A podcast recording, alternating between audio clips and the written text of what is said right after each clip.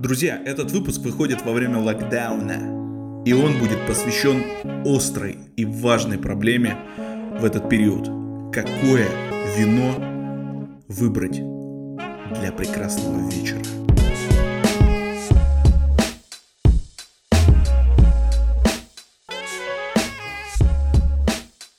Система поиска э, Винного профессионала сомелье. да, винной индустрии работает. Э, Так, друзья, сегодня э, мы пригласили в гости э, нашего друга Дмитрия Шунко. Э, Он сейчас работает менеджером e-com группы компании «Белуга». В частности, занимается подбором онлайн-ассортимента сети «Винлаб». И более 10 лет уже работает в винной индустрии России. И я думаю, всем нам чертовски интересно узнать, потому что то, чем занимается Дмитрий, с этим мы сталкиваемся чуть ли не каждые выходные, а некоторые даже и чаще. Но лучше не чистить. А почему именно лучше не чистить, расскажет Дмитрий. Э, Всем привет, спасибо, что меня сегодня пригласили. Очень рад э, находиться в такой замечательной компании. Е, Класс. Мне кажется, во-первых, э, очень часто же, наверное, тебе задают вопросы в новых компаниях, там, и даже уже там в знакомых компаниях вообще по поводу там твоей профессии, чем ты занимаешься. Не надоело тебе отвечать, возможно, на одни и те же, потому что, возможно, даже мы сейчас будем повторяться уже в чем-то. Э, На самом деле нет, про вино, про вино я могу говорить много, долго. На самом деле я всем представляюсь по-разному, потому что иногда это очень сложно объяснять, чем ты на самом деле за- занимаешься. Очень многие думают, что я просто работаю сомелье.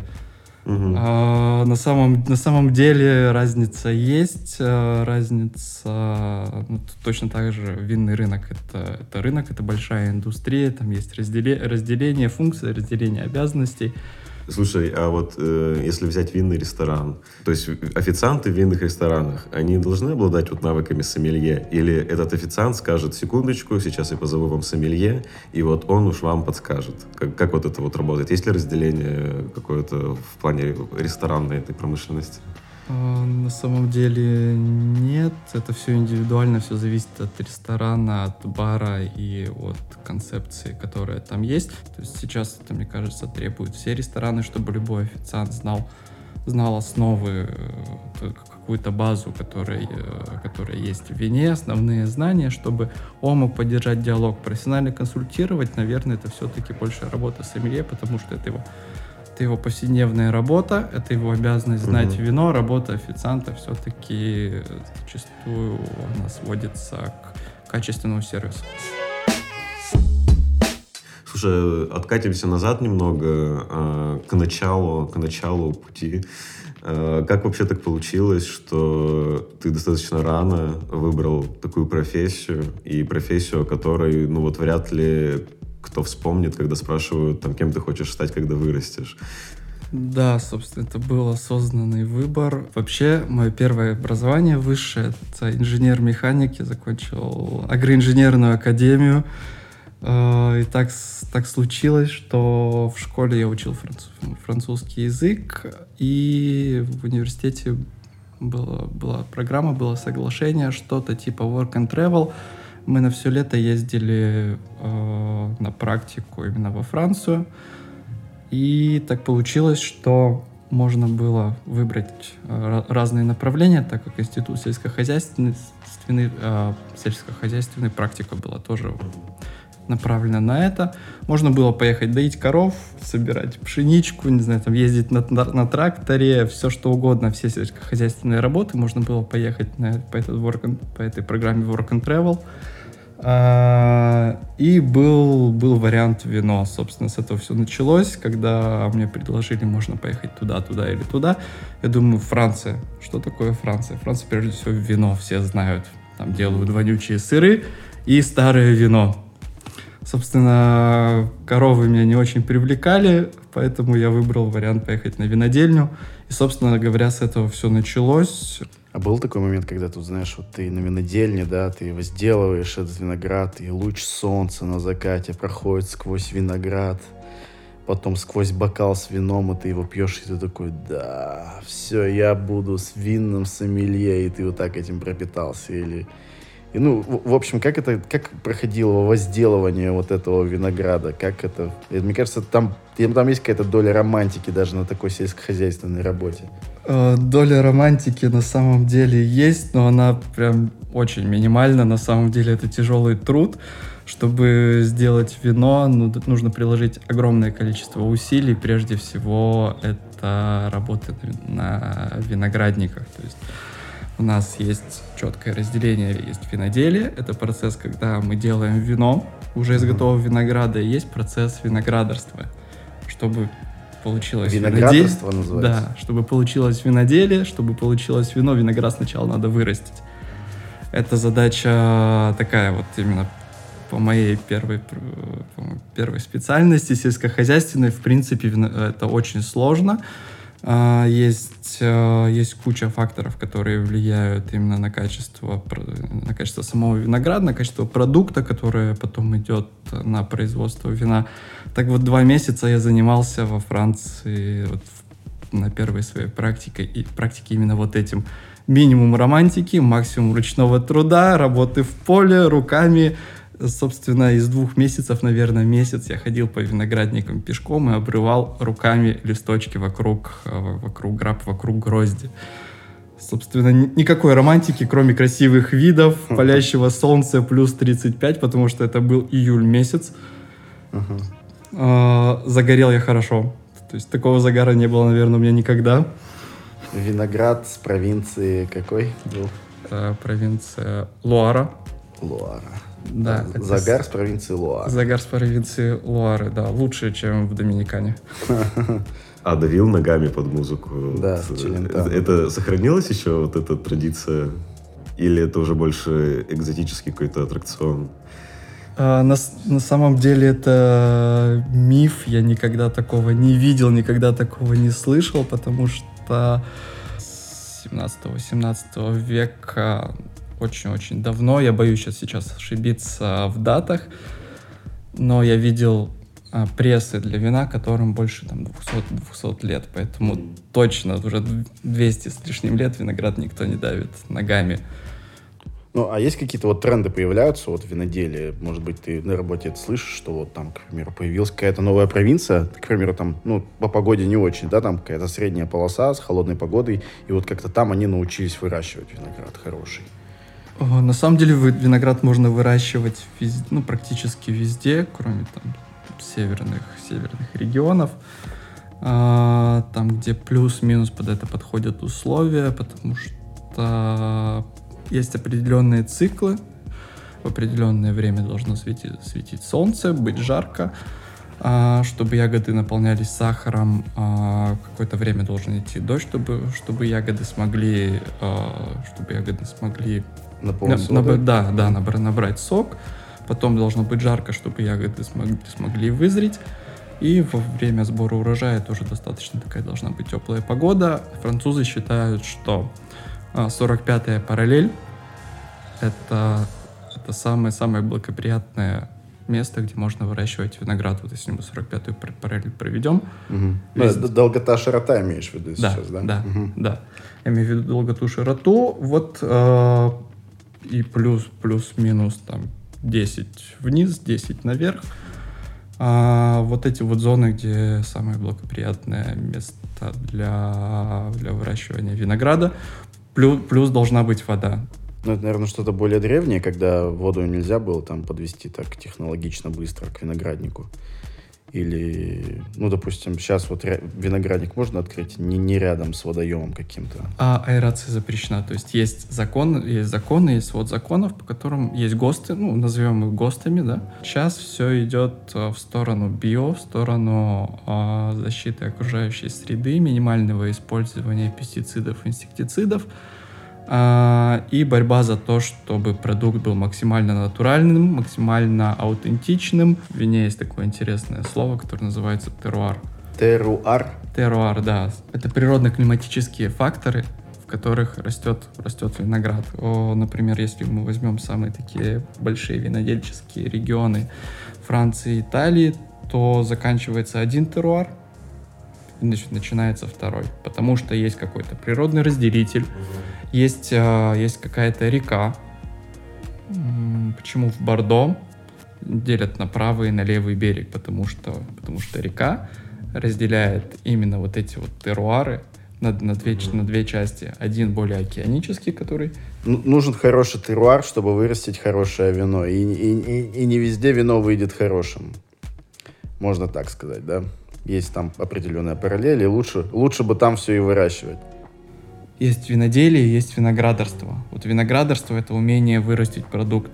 А виноделие — это тоже немалая часть этого процесса. Это умение человека сделать из этого продукта э, вино, которое, которое будет отображать либо, либо его какие-то взгляды на виноделие, которое будет выражать э, именно те условия э, климатические, где растет этот, этот виноград, потому что если мы посадим один и тот же сорт винограда в разных участках, на разных теруарах, условно, у нас вино получается разное.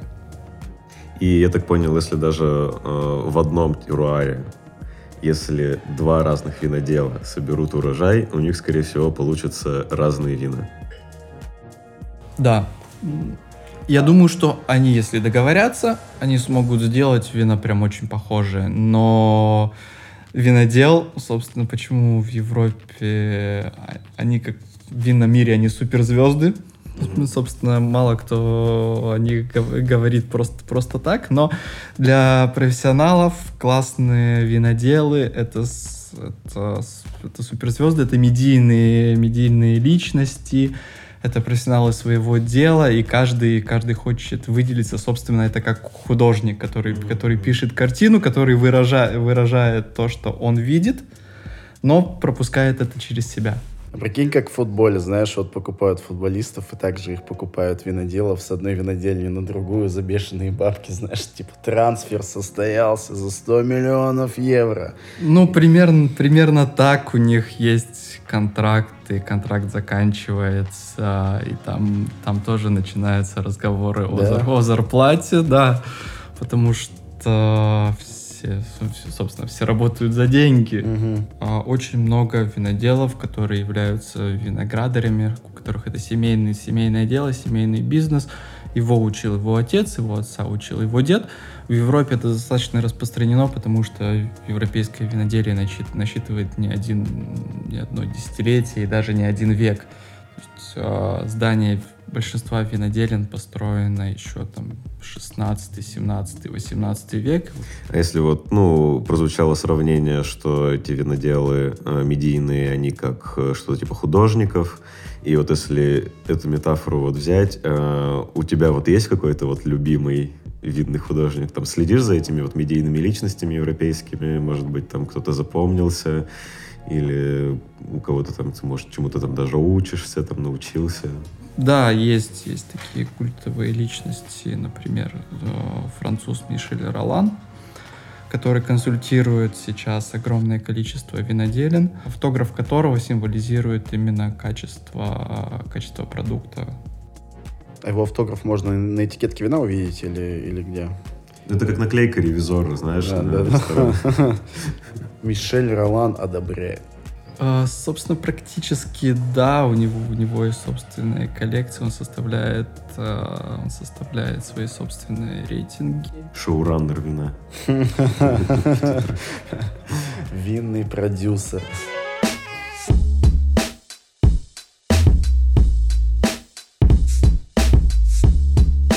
Слушай, а какое, получается, количество времени ты во Франции прожил? Ты же еще учился, сколько, два года там?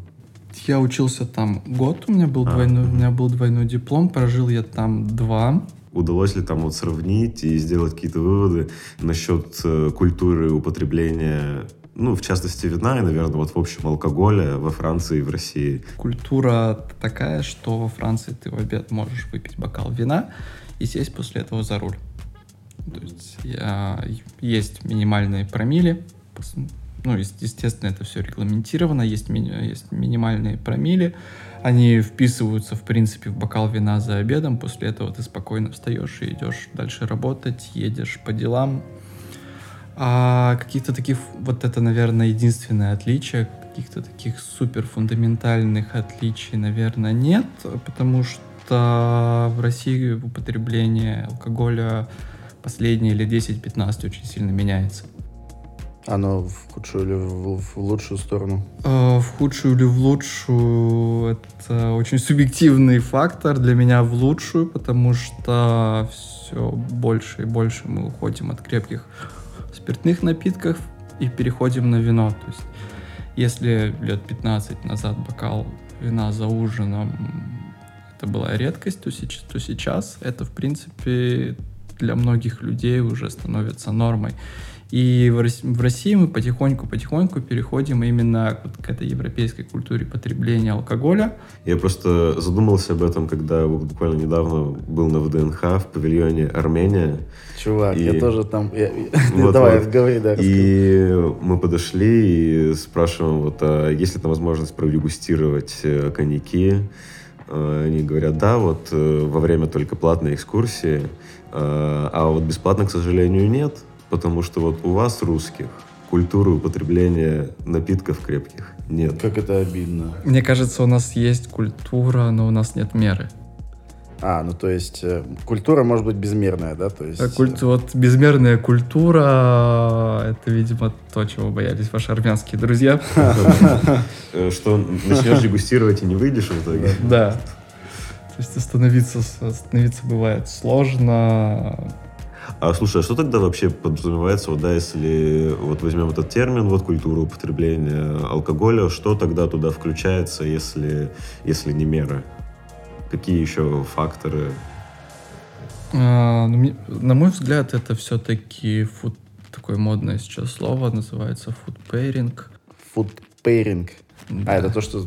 э, Ну, Это food, с- еда, pairing, это типа пара, да, ребят? Это сочетание, да, Да, это да, сочетание. да. Догнал, именно догнал. Это сочетание еды с, э, с напитком, который, который у тебя есть. Не обязательно вино. То есть очень сложно подобрать вину, например, к борщу. Ну, то есть э, в Зато России... водочку!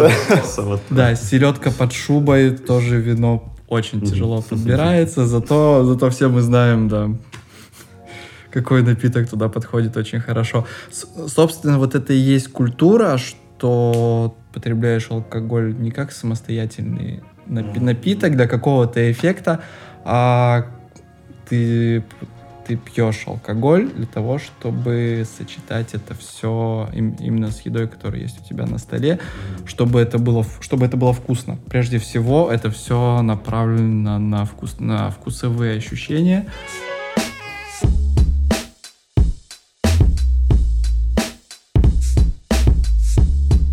А сталкивался ли ты с какими-то, вот тоже уже затрагивали тему мифов, э, каких-то такие вот бытовые мифы о вине, вот с которым идет вот тот самый среднестатистический покупатель?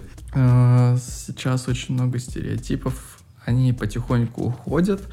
Я думаю, что все видели вино. Есть пробка обычная, классическая, которую надо открывать штопором, а есть, а есть пробка, которую, которую можно проворачивать. А Если- миф, миф-то заключается в том, то, что вин- если винтовая, то это значит, ну, ни о чемное вино, да, оно какое-то стрёмное, да, а если пробка вот, э, ну, которую надо штопором открывать, это вино аутентичное, настоящее, да, там по всем правильным технологиям сделано, а это как будто бы с завода выскочила, да, там винтовая пробка. Да, вот именно этот миф, на самом деле это действительно миф, потому что нет никакой разницы для молодых вин. Опять же, подчеркиваю, что есть вина молодые, которые, которые рекомендуется пить.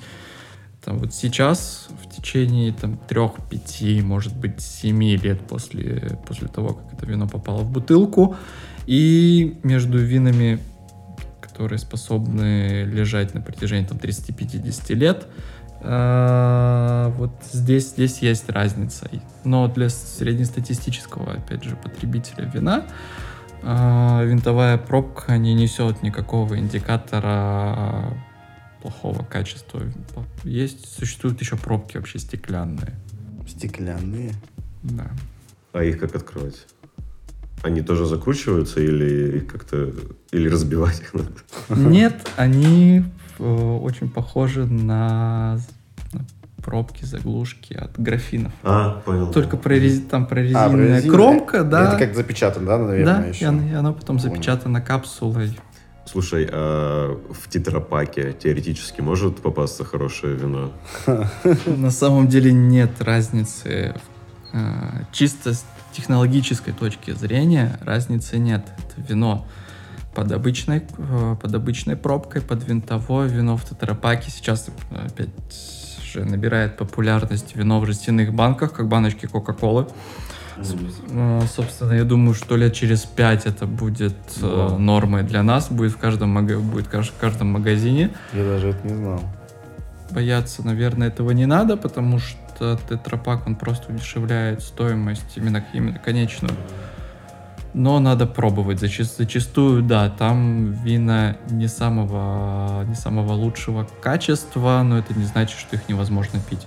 Ну, ну вот эти жестяные баночки, получается, что это за предложение такое? А, на какого там потребителя рассчитано, на какой способ употребления, там, на какую привычку? Индивидуальная доза потребления вина, то есть они 0,2-0,25 миллилитров. То есть по факту это полтора, бока, полтора бокала вина. Вина для рывка будет теперь, да? Да, например, за ужином а какая вероятность, что Шато разольет жестяную банку? Наверное, маленькая. Наверное, наверное, маленькая, потому что все-таки это вино для ежедневного, для ежедневного потребления. А, кстати, есть, может быть, какой-нибудь э, тоже там миф, не миф, откуда вообще пошло, почему стандартом стала тара именно вот 0,75? Ну, то есть понятно, что есть э, больше, вот есть меньше, но вот самый такой стандарт именно закрепленный вот именно такого объема. К сожалению, не знаю, почему 0,75. Я знаю, что слово бутылка, то есть если вы приедете, если вы приедете во Францию, бутыл, слово бутылка это будет всегда обозначать 0,75. То есть даже без, без уточнения объема, это всегда будет 0,75 объем. Бутылка чего угодно. Интересно. Ну и с водой, с водой это тоже работает. Да, если нужно половинку, называется деми, ну, то есть, угу. по факту это и переводится как половинка. Угу. А бутылка получается как? А бутылка просто бутылка. Бу бутей. Бутей. Если ты говоришь бутей, тебе приносят 0,75. Если ты говоришь деми, думи, тебе приносят а, 0,375. Если ты говоришь а, для, пол, для полутора литровой бутылки есть отдельное слово, называется оно магнум. Красиво звучит. Да, звучит красиво. Потом Жиробуам, Матусалем, это тоже по, по, по возрастанию там 3, 5, 10, 15, 12 литров. А, то есть есть то есть у, каждой, у каждой бутылки, да, у каждого объема есть свое название. Получается, ты заметил, сказал, что да, э, культура потребления изменилась. А что касается именно российского производителя, э, российской вот винной индустрии, а, там есть какие-то положительные сдвиги, как вообще там Россия сейчас представлена на международном рынке, как ты сам к этим относишься, к крымским винам, каким-нибудь краснодарским? Я отношусь к этому очень позитивно, потому что уже на протяжении пяти, может быть, даже десяти лет наши виноделия возрождаются, потому что в Краснодарском крае, в Крыму очень много было потеряно во времена, во времена до, до российские времена, когда выкорчевывался виноград.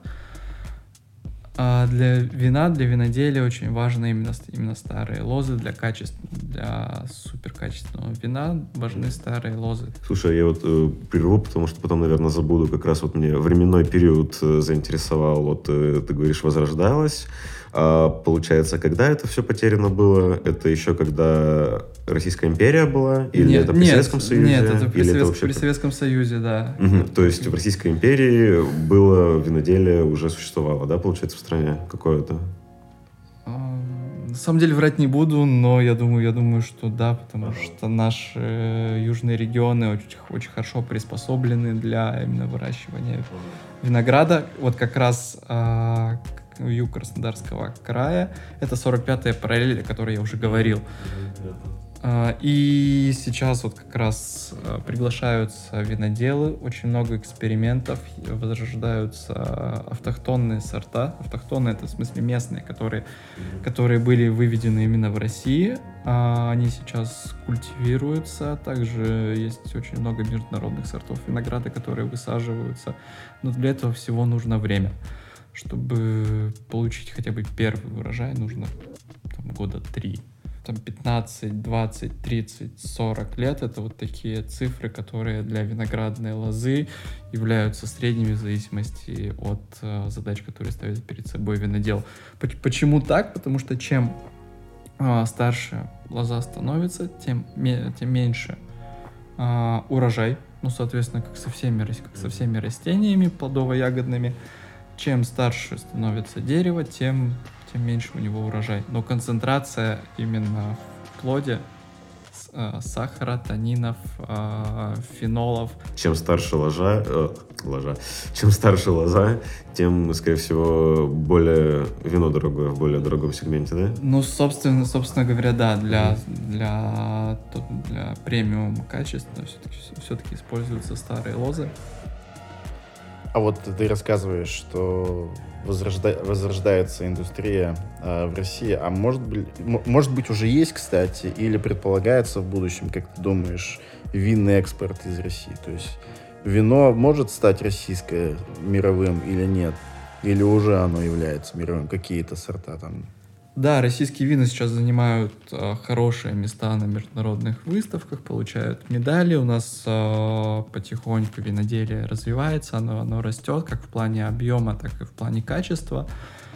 Э, почему я говорю, что она только-только начинает зарождаться? Если мы посмотрим на Европу, то это не одно поколение виноделов, которые формировали именно, именно эту индустрию вина, а, узнаваемость, качество не, отдель, не отдельных виноделин, не отдельных людей, которые делают это вино, а, а имидж именно целой страны, целого ну, имидж региона, имидж страны на мировом рынке, что, чтобы потребитель воспринимал а, любое вино например, француз... у нас есть такой миф, что любое французское вино супер качественное, да?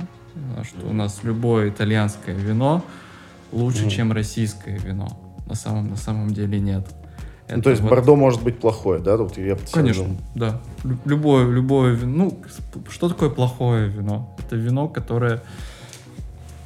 Это очень субъективная вещь, сказать, что, что такое хорошо, что такое плохо. Собственно, есть вина из Бордо, которые качеством хуже, чем вина из Краснодара. Это да, это объективно такое есть.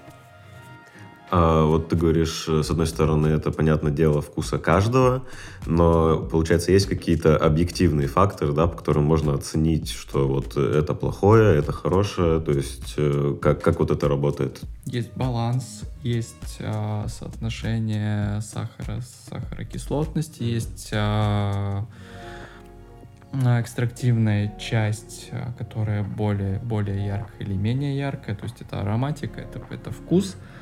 Плюс у каждого региона, у каждого, у каждого сорта винограда есть свои характеристики, есть какие-то свои особенности, которые должны в этом вине, естественно, присутствовать. Слушай, это миф или не миф? Я вот помню, что слышал там в подростковом возрасте, что от плохого вина можно ослепнуть. Это, это страшилка или, ну, реально, если его как-то ужасно приготовить в ужасных условиях, ну, действительно как-то очень жестко на здоровье может повлиять? Можно слепнуть от метилового спирта.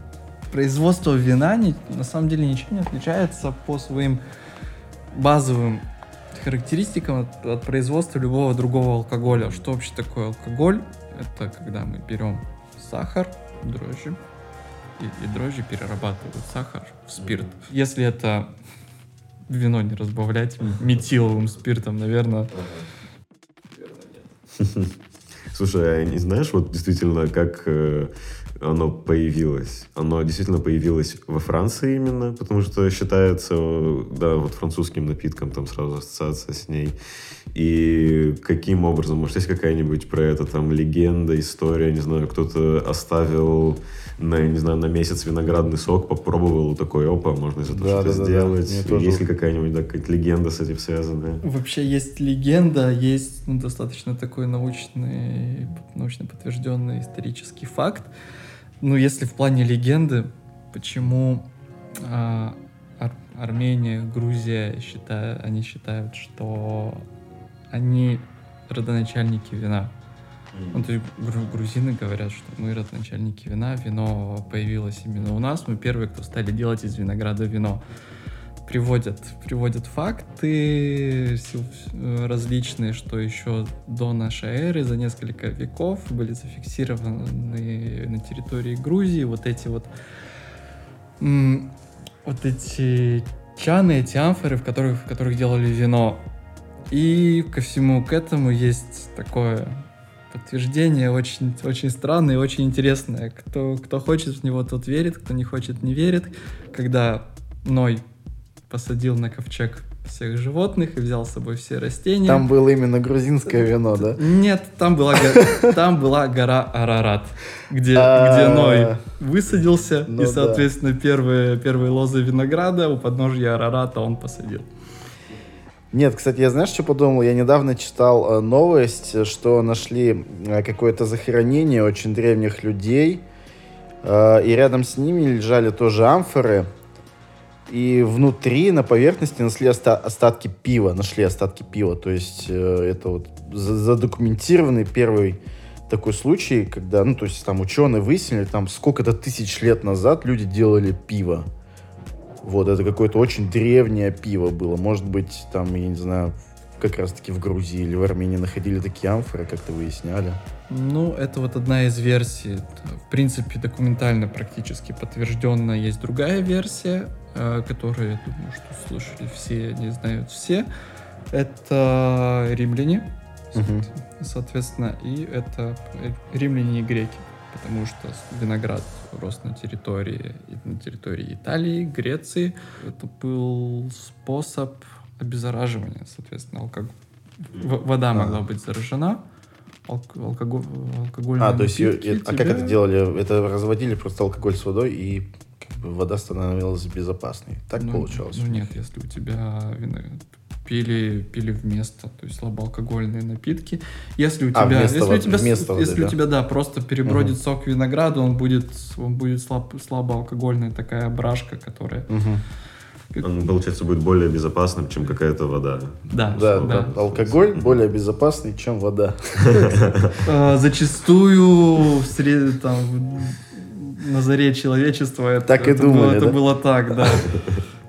Это сейчас у нас появились очистные сооружения, то есть очень, много болезней. Нет, вот ты вот это сейчас не рассказывай. Люди, которые слушают подкаст, да, они себе нашли способ оправдания. Да-да-да, да, скажут, абсолютно. вот я слушал, мне сказал эксперт. А как тогда вот мы перечисляем, сейчас вот, да, пытаемся добиться правды, уже вспомнили там Грузию и Армению, и греков, и Рим. А каким образом тогда настолько это укоренилось во Франции, э, вот э, культура вина? Во Франции это укоренилось э, лет, наверное, 200, может, может быть, с, небольш- с небольшим назад, когда, когда к вину стали подходить более, более научно. То есть, если мы попробуем вино, которое пили римляне, оно ничего общего не будет иметь с тем, что сейчас у нас продается в бутылке. То есть, если раньше это была просто, просто перебродивший сок, ну, вот как он, как он перебродил, так и перебродил. Что получилось, то, то и получилось. То французы, ну, это одни из первых, начали именно изучать такую техническую часть. э, и во многом они стали родоначальниками э, того, того виноделия, того вина, которое, которое мы сейчас с вами, э, с вами видим на полках магазинов, которые, которые мы пьем. Ну, в общем, я, я для себя как это открыл, то есть, когда ты покупаешь дорогое вино многолетнее, ты покупаешь историю. Ну, то есть, не только вино, а историю. Что вот в тот год у винодела, вот, допустим, было супер хорошее настроение, солнце было яркое, вин, там виноград вырос просто суперский, классный, налитой, и ты спустя года вот эту историю как бы Вообще, в принципе, основа маркетинга вина, ну, по крайней мере, как это все преподносится в Европе, как это все есть там, основа вообще маркетинга вина — это история. А, То есть ну это- вот. Она ставится, ставится во главу угла, потому что культу- культура европейского потребления, она нем- немножко старше, чем в России. И там, там люди немножко интерес... больше интересуются этой историей, и в главу угла ставится, ставится вот эта история, история семьи, история винодела, история вина, история, история замка.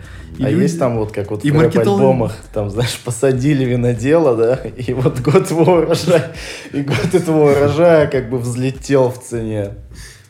И на самом деле мне это очень напоминает вот эти, знаете, капсулы времени, но когда ты там пишешь письмо в будущее, ага. а тут, по сути, ты ну, делаешь то же самое. По сути, вот эти виноделы, они делают как будто вот письмо в будущее, там, капсулу времени, запечатывают эту свою историю, которая с этим напитком проживает э, какое-то определенное количество времени. Да, это реальная история. Но эту же историю надо рассказать. И что, вот в этом как раз и маркетинг да, получается. Да, да, да, понял, понял. Угу. И вот, и как они это преподносят, как э, про, просто это грамотно, красиво рассказывают или что-то еще у них есть какие-то способы? Вообще, вообще со старым вином это прежде всего, прежде всего вкус, прежде всего это аромат, это качество вина, и это, это выражение, самовыражение винодела. Собственно, это реально как картины. То есть угу. старое вино покупают, покупают как картины. Ну, то есть это история, и... история вокруг винодела по это, большей части. Это история вокруг винодела, это история вокруг бутылки, история, история э, содержимого там, потому что каждый год она разная. Угу. То есть в, этот год получился такой, следующий год получится не похожим. Поэтому и выделяют, то есть есть великие года, есть такие средние года, есть э, не совсем удачные года. Для каждого винодела этот год свой, потому, потому что условия у всех разные, погода у всех разная, и в, и в разный год у него получается, получается разное вино типа, э, винодел там в 1826 году именно, типа, развелся с женой, поэтому этот год там неудачный урожай был. Ну, в большинстве, в большинстве своем это просто, типа, это последнее вино этого винодела. То есть это последний год, когда он, когда этот винодел делал это вино. Потом он либо ушел на пенсию, либо, к сожалению... Бутылки закончились.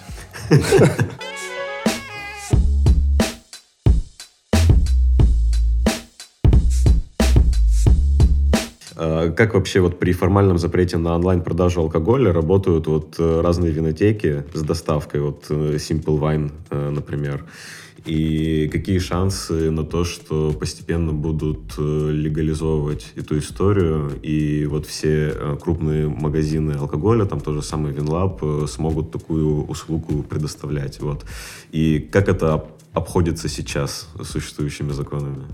Они достаточно официальны. Они официально, то есть вам привозят, если это доставка от какой-то от какой-то компании, вам приносят, привозят вино, оно, оно действительно со склада или с магазина, оно настоящее, оно с, э, с пропиканной вот этой акци, акцизной маркой. А, но фактич, фактически это продажа, формально, формально это де, де юра Де юра это, это продажа, де-факто это онлайн-продажа. То есть э, в какой момент э, применять здесь вот этот закон, это такая очень, очень тонкая грань.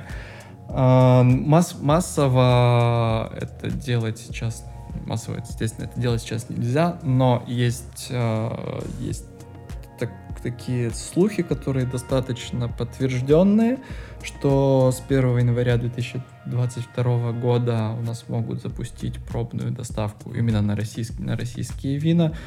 Скорее всего, этим будет заниматься Почта России, и потихоньку-потихоньку государство хочет э, отрегулировать именно этот рынок. Мне вот тоже показалось, что это очень э, большое количество неосвоенных денег, там в том числе там и со стороны государства, потому что есть вот эти, знаешь, абсолютно нелегальные истории, когда там, особенно после 11, да, есть там сайты, где тебе на машине привозят алкоголь, который стоит типа там в три раза дороже, там, ну, в два-в три раза точно дороже, да, но вот, которые могут тебе доставить вот прямо здесь и сейчас, там, несмотря на время, и это огромная, мне кажется, прибыль, которую вот упускают как раз компании, которые могли бы это делать официально.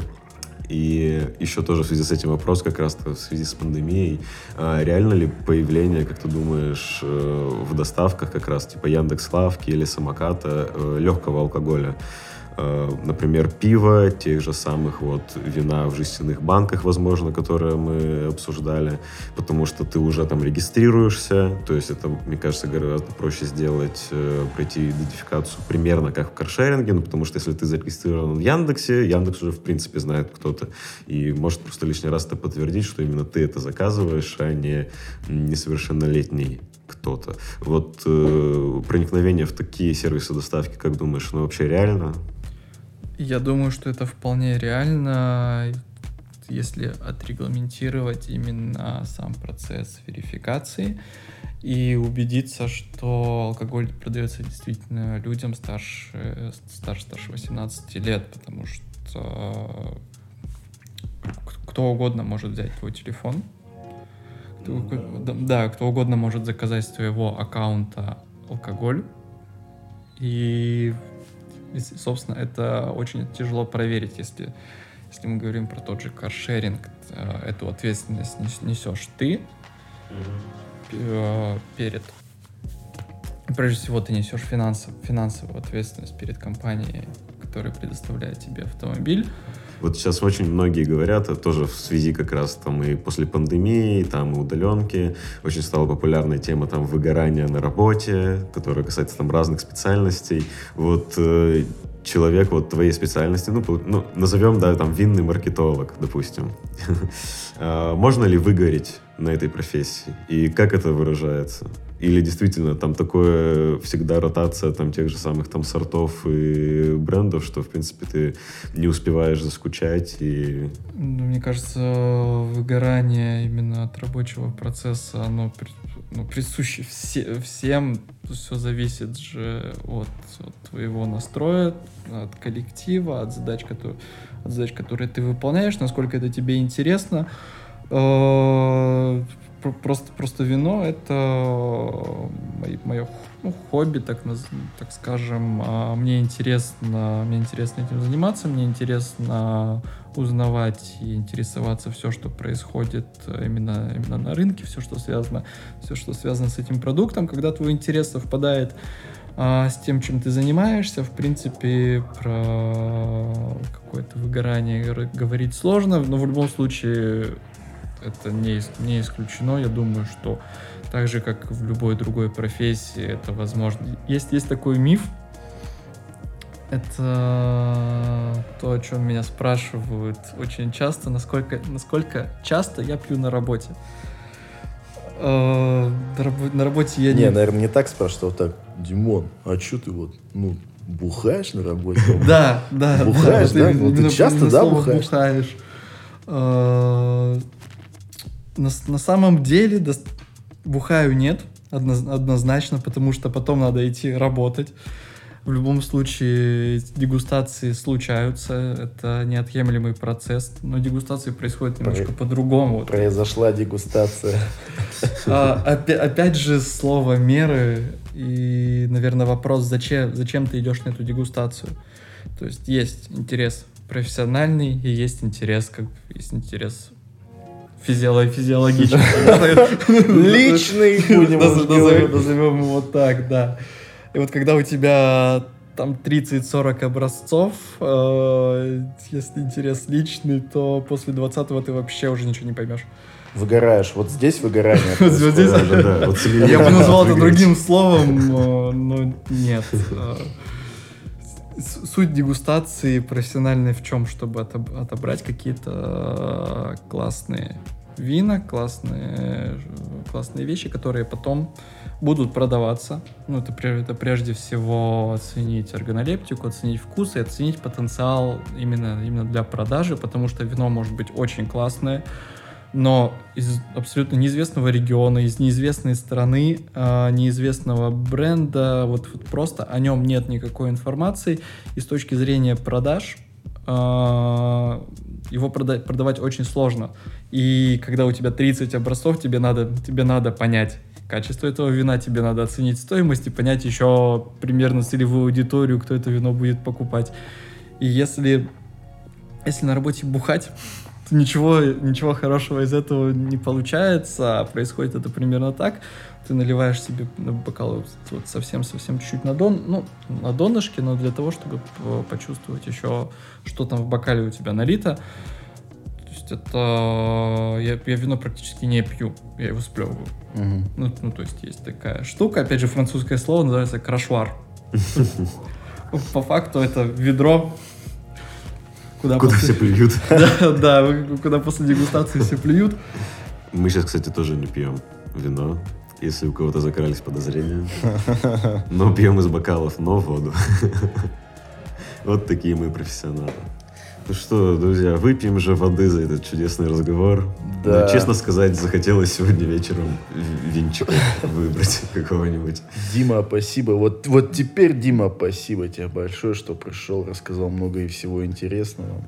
Да, Спасибо. Все, ребят, спасибо, что пригласили. Спасибо тебе, что пришел. Заходи еще. И закончили. Ребята, спасибо большое, что послушали очередной выпуск подкаста «Шарить». Оставляйте комментарии в Apple подкастах и Яндекс Музыке. Для нас это очень-очень важно. Также не забывайте про наши социальные сети. В Телеграме вы сможете найти очень много дополнительных прикольных материалов, а в Инстаграме мы будем знакомиться с вами ближе. Понравились истории? Тогда шарьте этот выпуск своим друзьям. Пока.